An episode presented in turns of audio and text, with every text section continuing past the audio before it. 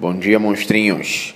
É, hoje eu vou ler uns trechos do livro Vermelho de Vendas de, de Jeffrey Gitomer, Princípios e Técnicas de Excelência em Vendas. Um excelente livro.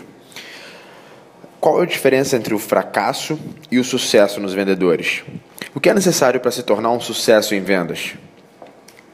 Não há truque, variante de condão nem poção mágica que lhe dará o sucesso com o qual você está sonhando. Então, qual o segredo de sucesso em vendas? Bem, não é o único segredo, é, é uma fórmula secreta. É um conjunto de 18,5 princípios, estratégias e ações que o levarão ao sucesso. Ok, ok. Os segredos de sucesso em vendas não são segredos de verdade. São passos fundamentais que os vendedores e empreendedores bem-sucedidos têm seguido há séculos. São os atributos que os grandes realizadores têm em comum. Aqui estão os 18,5 segredos do sucesso. O mais importante, você domina cada uma dessas características? 1. Um, acredite que você pode. Adote uma postura mental de sucesso. Acredite que é capaz de alcançá-lo. Essa crença deve se estender ao seu produto e à sua empresa.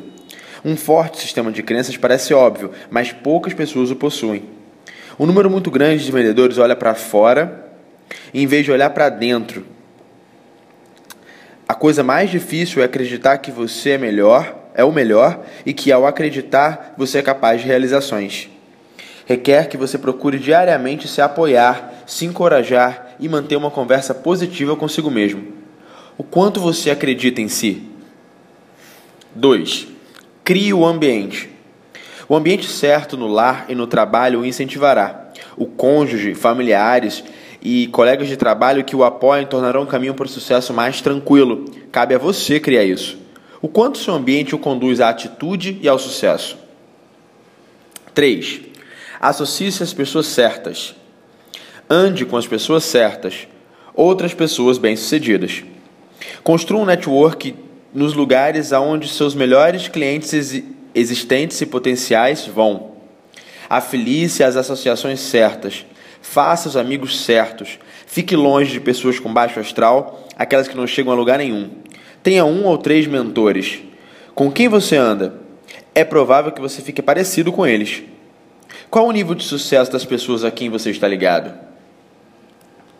4. Exponha-se ao que é novo.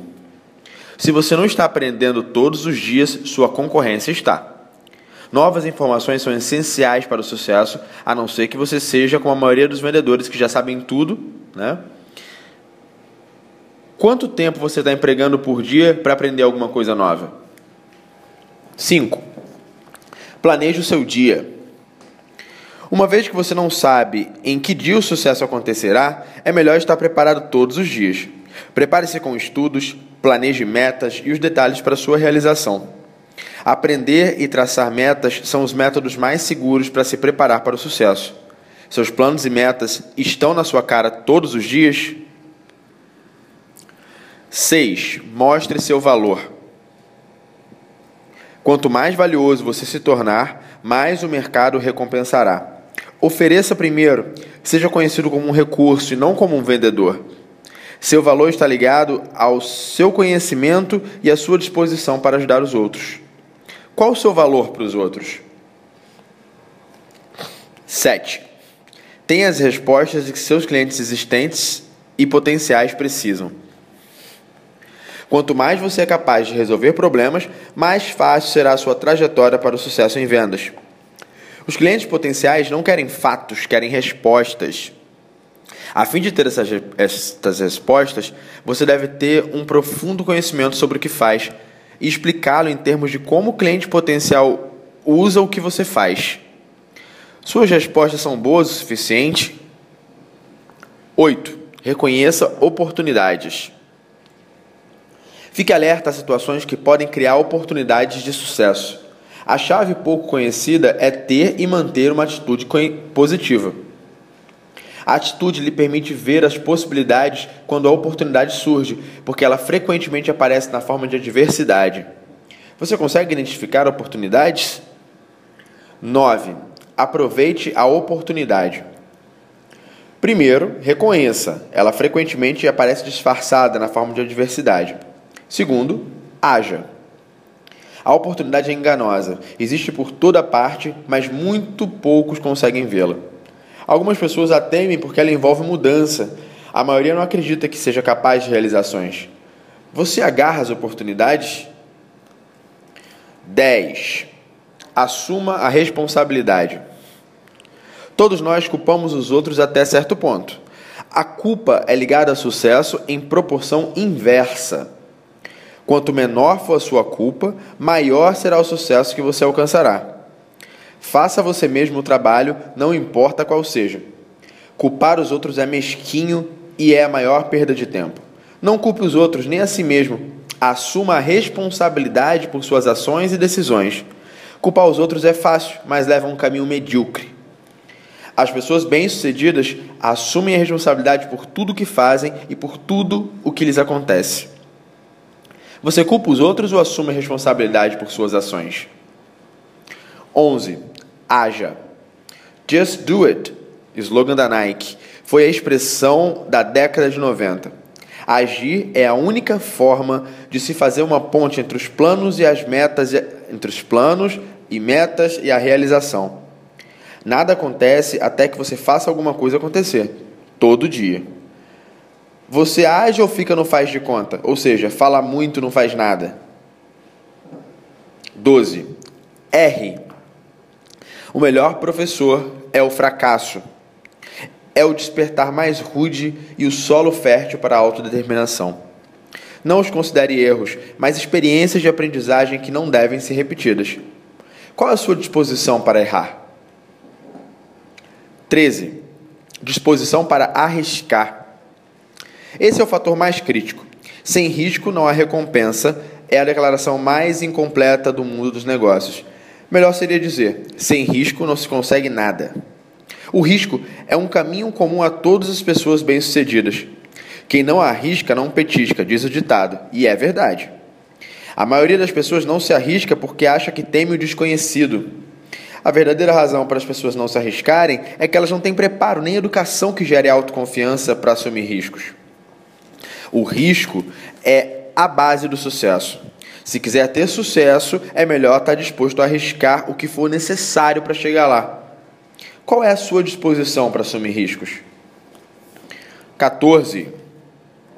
Fique de olho no prêmio. Fixe suas metas. Concentre-se em seus sonhos e eles se tornarão realidade. Um número demasiado de distrações tolas o desviará do caminho. O quanto você se concentra nos seus esforços para atingir o sucesso? Tanto quanto se concentra em se divertir? 16. Equilibre-se. Sua saúde física, espiritual e emocional é vital à sua busca pelo sucesso. Planeje seu tempo para permitir que suas metas pessoais estejam em sinergia com suas metas de trabalho. O quanto você é equilibrado? 16. Invista, não gaste. Deveria haver uma diferença de 10 a 20% entre ganhar e gastar. Destrua seus cartões de crédito e faça alguns investimentos com orientação profissional. Você investe em si mesmo todo mês? Insista nisso até vencer. Número 17. A maioria das pessoas fracassa porque desiste cedo demais. Não seja uma delas. Faça um plano E, faça um plano e assuma o compromisso de ver o plano se desenvolver, não importa o que aconteça. Não desista logo nos primeiros 10 minutos de jogo. Enfrente o que for necessário para fazer um gol.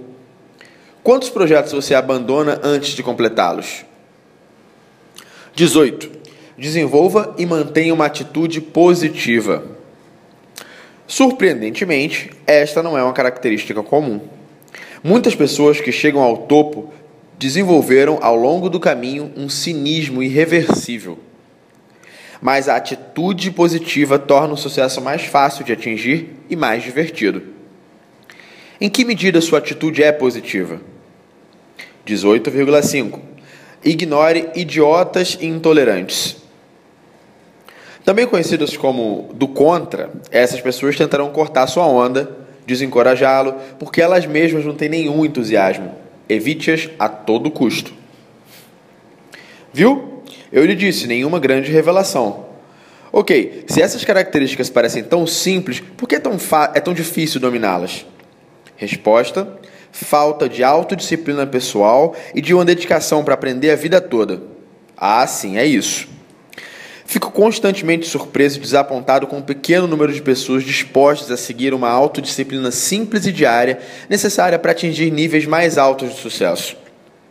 Elas sabem que isso lhes trará o sucesso com que tanto sonham e, no entanto, não conseguem agir. Em vendas ou em qualquer iniciativa de negócios ou posição de carreira, a pessoa que sairá vitoriosa, a maior parte das vezes, é aquela que quer mais isso. A vitória nem sempre vai para os mais ágeis, é, nem sempre vai para os poderosos e nem para o preço mais baixo.